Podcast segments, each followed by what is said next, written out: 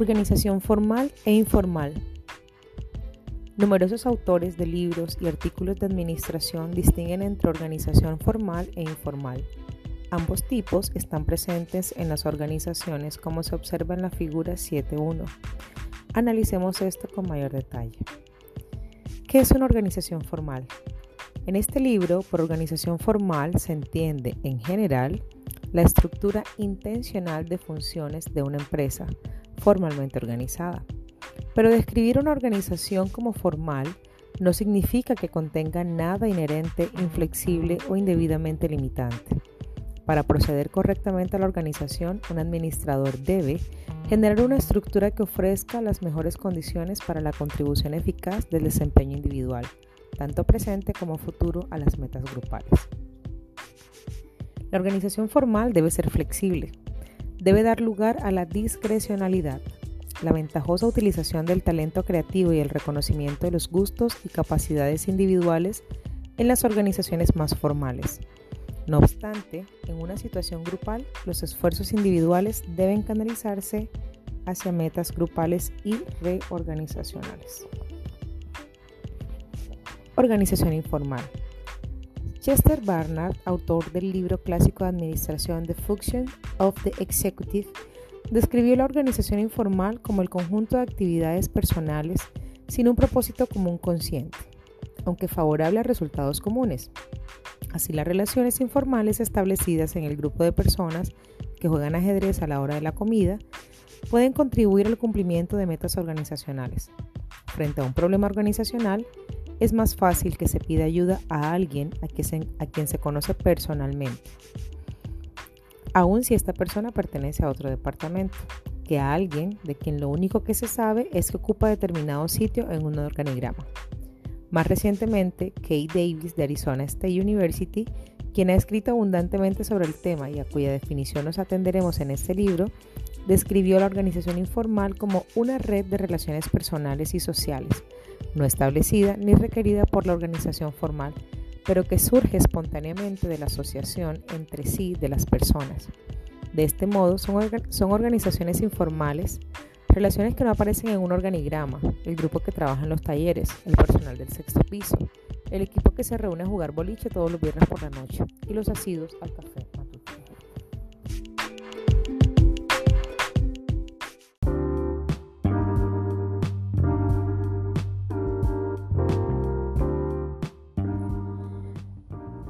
División organizacional, el departamento. Uno de los aspectos de la organización es el establecimiento de departamentos. Con el término departamento se designa a un área, división o sucursal en particular de una organización sobre la cual un administrador posee autoridad respecto del desempeño de actividades específicas.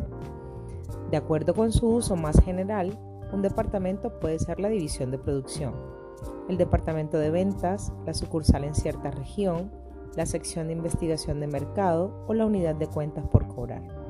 En algunas empresas la terminología departamental se aplica laxamente, en otras especialmente es la de mayor tamaño. Una terminología más estricta indica relaciones jerárquicas. Así bien, puede ocurrir que un vicepresidente encabece una división un director, un departamento, un gerente, una sucursal y un jefe, una sección. Niveles organizacionales y tramos de administración. En tanto que el propósito de la organización es volver eficaz la cooperación humana, la razón de que existan niveles organizacionales estriba en las limitaciones del tramo de administración en otras palabras, si hay niveles organizacionales es porque existe un límite para el número de personas que un administrador puede supervisar efectivamente. Límite que sin embargo varía de acuerdo con cada situación. En la figura se muestran las relaciones entre el tramo de administración y los niveles organizacionales. Un tramo de administración amplio se asocia a un número reducido de niveles organizacionales. Un tramo estrecho con muchos niveles asigna a un área, división o sucursal, en particular de una organización.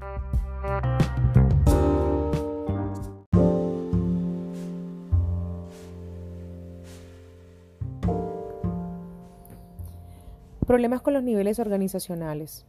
Impera la tendencia a concebir la organización y departamentalización como, como, fines en sí mismos y a medir la eficacia de las estructuras organizacionales en términos de claridad y suficiencia de departamentos y niveles departamentales. Pero la división de las actividades en departamentos y en una organización jerárquica y la creación de múltiples niveles no son del todo deseables por sí solas. En primer lugar, los niveles son costosos a medida que se incrementa, se precisa de cada vez más esfuerzo y recursos para su administración, ya que implican administradores adicionales, personal que asista a estos y la necesidad de coordinar actividades departamentales, más los costos de instalaciones para el personal. Los contadores llaman a esto gastos de operación, cargas o generales y administrativos, en contraste con los llamados costos directos, la producción real es la que se obtiene de los obreros, ingenieros o personal de ventas, quienes representan o podrían lógicamente representar la fuerza de trabajo directa. Los niveles por encima de la línea de fuego son ocupados predominantemente por administradores, cuyo costo sería deseable eliminar en la medida de lo posible. En segundo lugar, los niveles departamentales complican la comunicación, una empresa con muchos niveles enfrenta mayores dificultades para comunicar objetivos, planes y políticas a todo lo largo de la estructura organizacional que una compañía cuyo director general se comunica directamente con los empleados. En su descenso por la línea de, comunicación, la información se ve expuesta a omisiones y falsas interpretaciones. Los niveles también complican la comunicación de la línea de fuego a los superiores al mando. Tan importante como la comunicación en sentido descendente, con sobrada razón se dice que los niveles organizacionales son filtros de información. Finalmente, el exceso de departamentos y niveles complica la planeación y el control. Un plan, probablemente completo y definido en el nivel superior, pierde coordinación y claridad cuando se le subdivide en los niveles inferiores. El control se vuelve más difícil conforme se añaden niveles y administradores. Al mismo tiempo, las complejidades de la planeación y las dificultades de comunicación hacen que ese control sea más importante.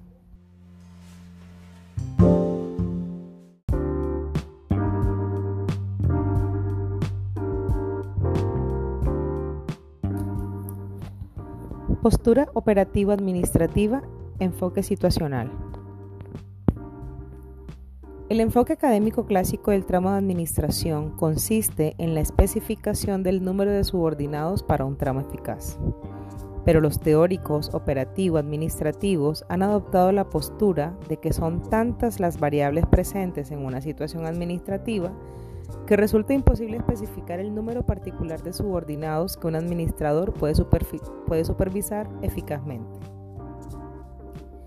Así el principio del tramo de administración postula que hay un límite de número de subordinados que un administrador puede supervisar eficazmente, aunque el número exacto dependerá del impacto de los factores subyacentes.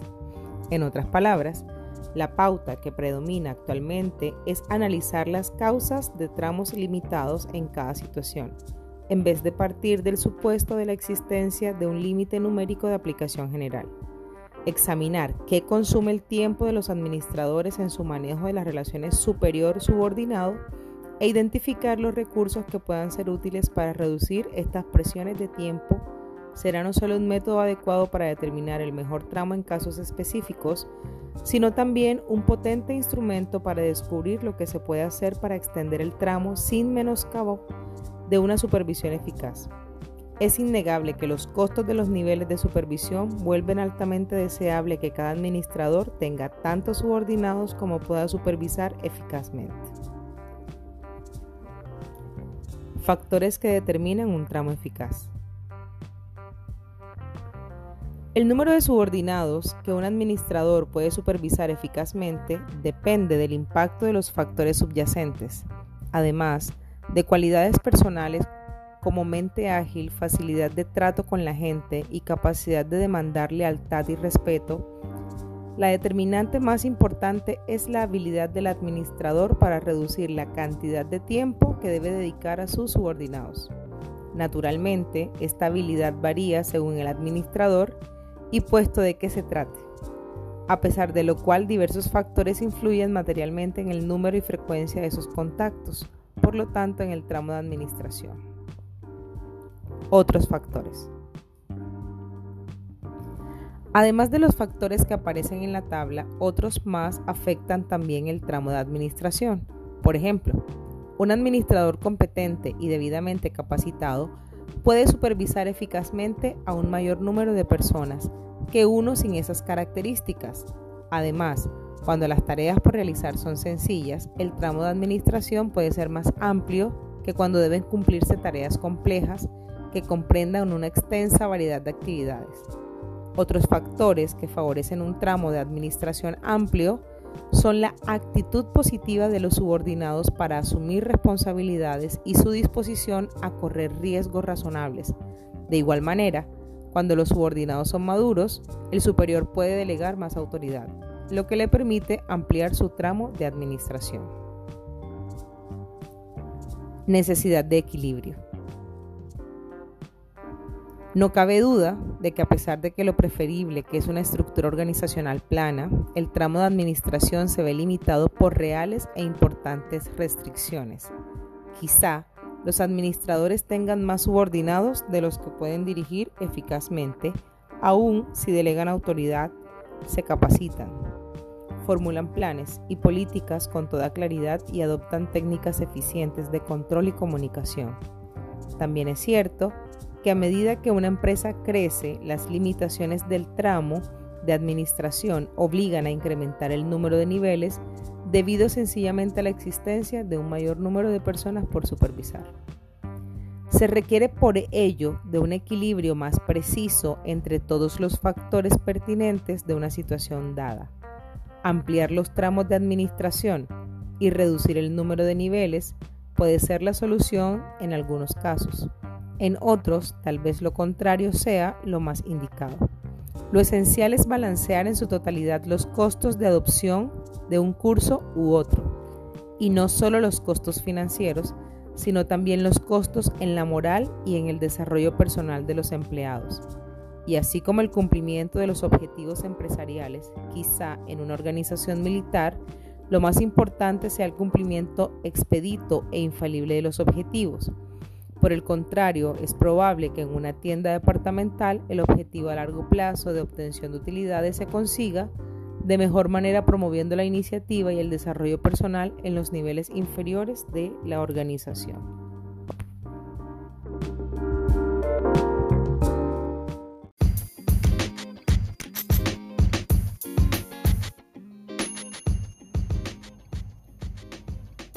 Ambiente organizacional para el espíritu emprendedor y el emprendedor interno.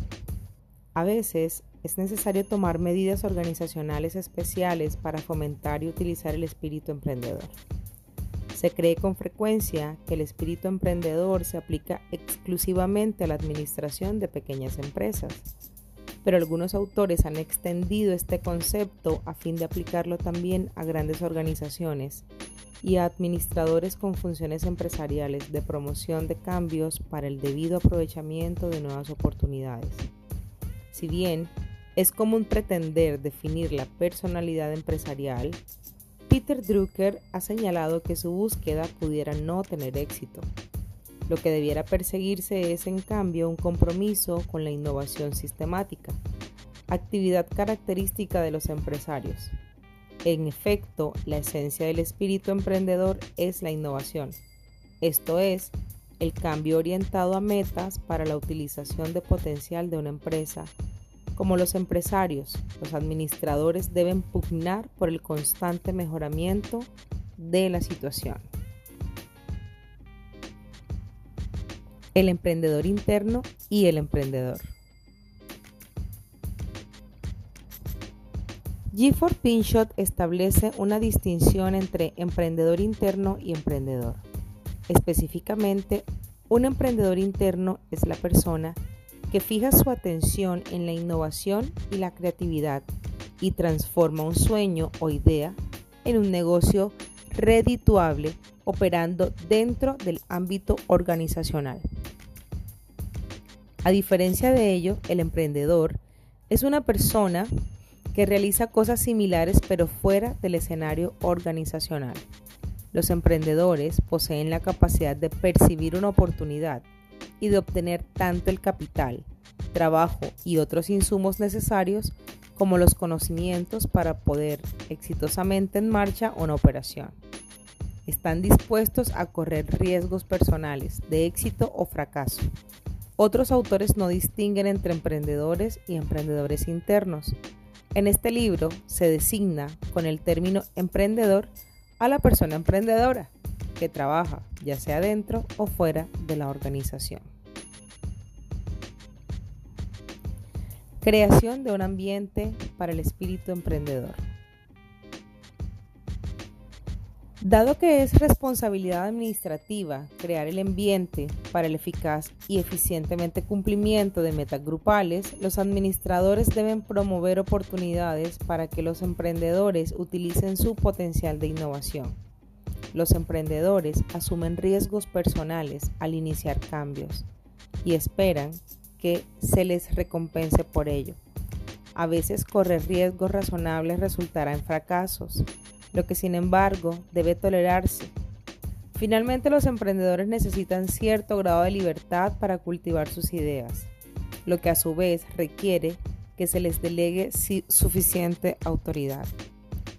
Los riesgos personales del emprendedor fuera de la organización, dueño de un negocio propio, son de diferente clase. En este caso, el fracaso puede determinar en bancarrota. Las ideas de las personas innovadoras suelen ser contrarias al saber convencional.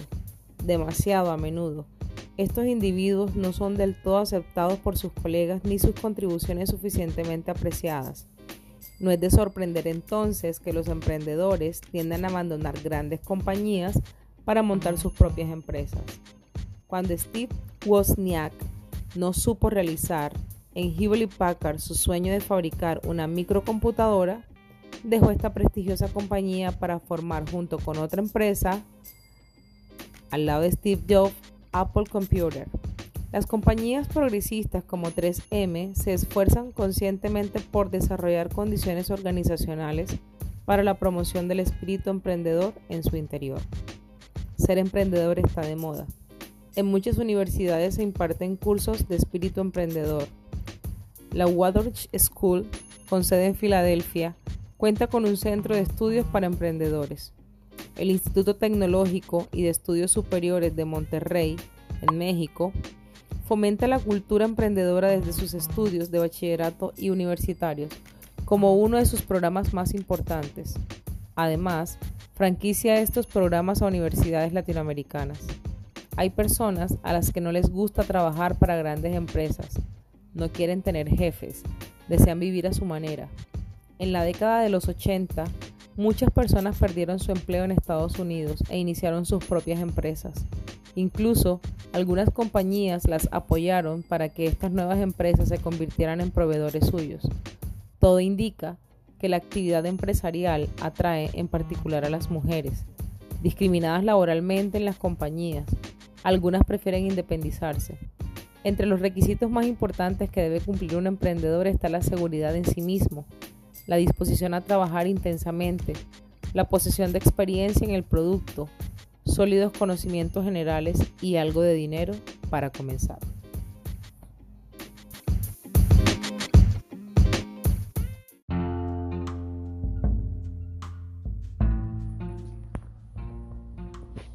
Innovación y espíritu emprendedor.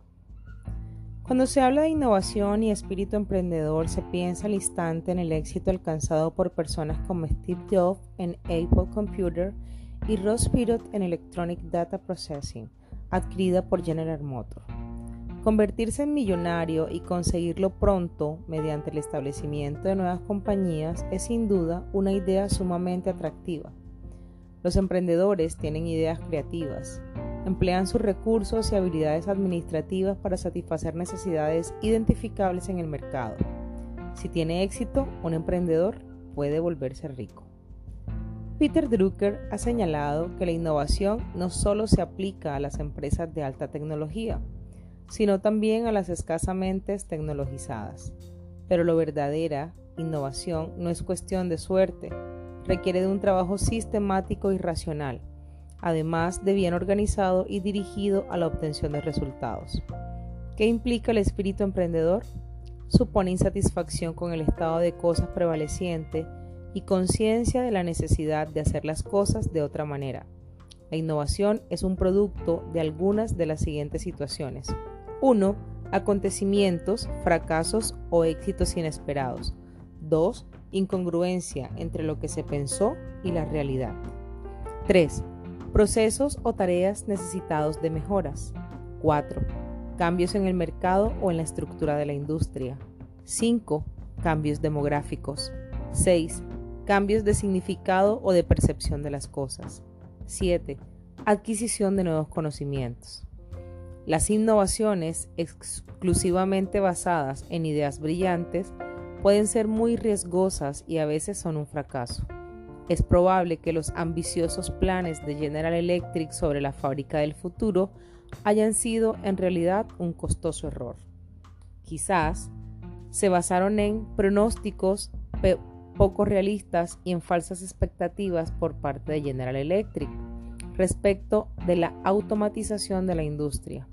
El concepto de la nueva fábrica no pasó de ser solo la formulación del deseo del director general de la compañía de promover el espíritu emprendedor de una organización famosa por su alto grado de estructuración. Por lo general, las innovaciones más exitosas son las menos espectaculares. Piénsese en los japoneses, quienes han aplicado innovaciones menores, pequeñas comodidades deseadas por los clientes, por ejemplo. En sus automóviles o equipos electrónicos, James Bryan Quinn descubrió en una investigación que las grandes compañías de éxito conceden especial atención a las necesidades de sus clientes. En ellas se establecen equipos para la búsqueda de opciones creativas de utilidad para los clientes, aunque en el marco de una estructura limitada y con ideas claras en mente. La revista Business Week identificó a algunos de los mejores emprendedores estadounidenses de 1996. Steve East Kahn dirige una de las nuevas compañías de computación más prósperas, fabricante de clones de alta velocidad de las computadoras. Mac Christopher Hassen, director general de Point Cats, desarrolló software para la descarga de información personalizada. La compañía de Kane Busset, Steel Dynamic, produce acero de bajo costo más rápidamente que otras empresas. Jeff Bezos sacudió el mercado librero al crear un sitio web que es prácticamente una librería con más de un millón de títulos. Estos son apenas unos cuantos ejemplos del hallazgo de nuevas formas innovadoras para hacer cosas tradicionales con jugosas ganancias. Más específicamente, Michael Hammer y James Champy definen la reingeniería como el replanteamiento fundamental y rediseño radical de los procesos de administración.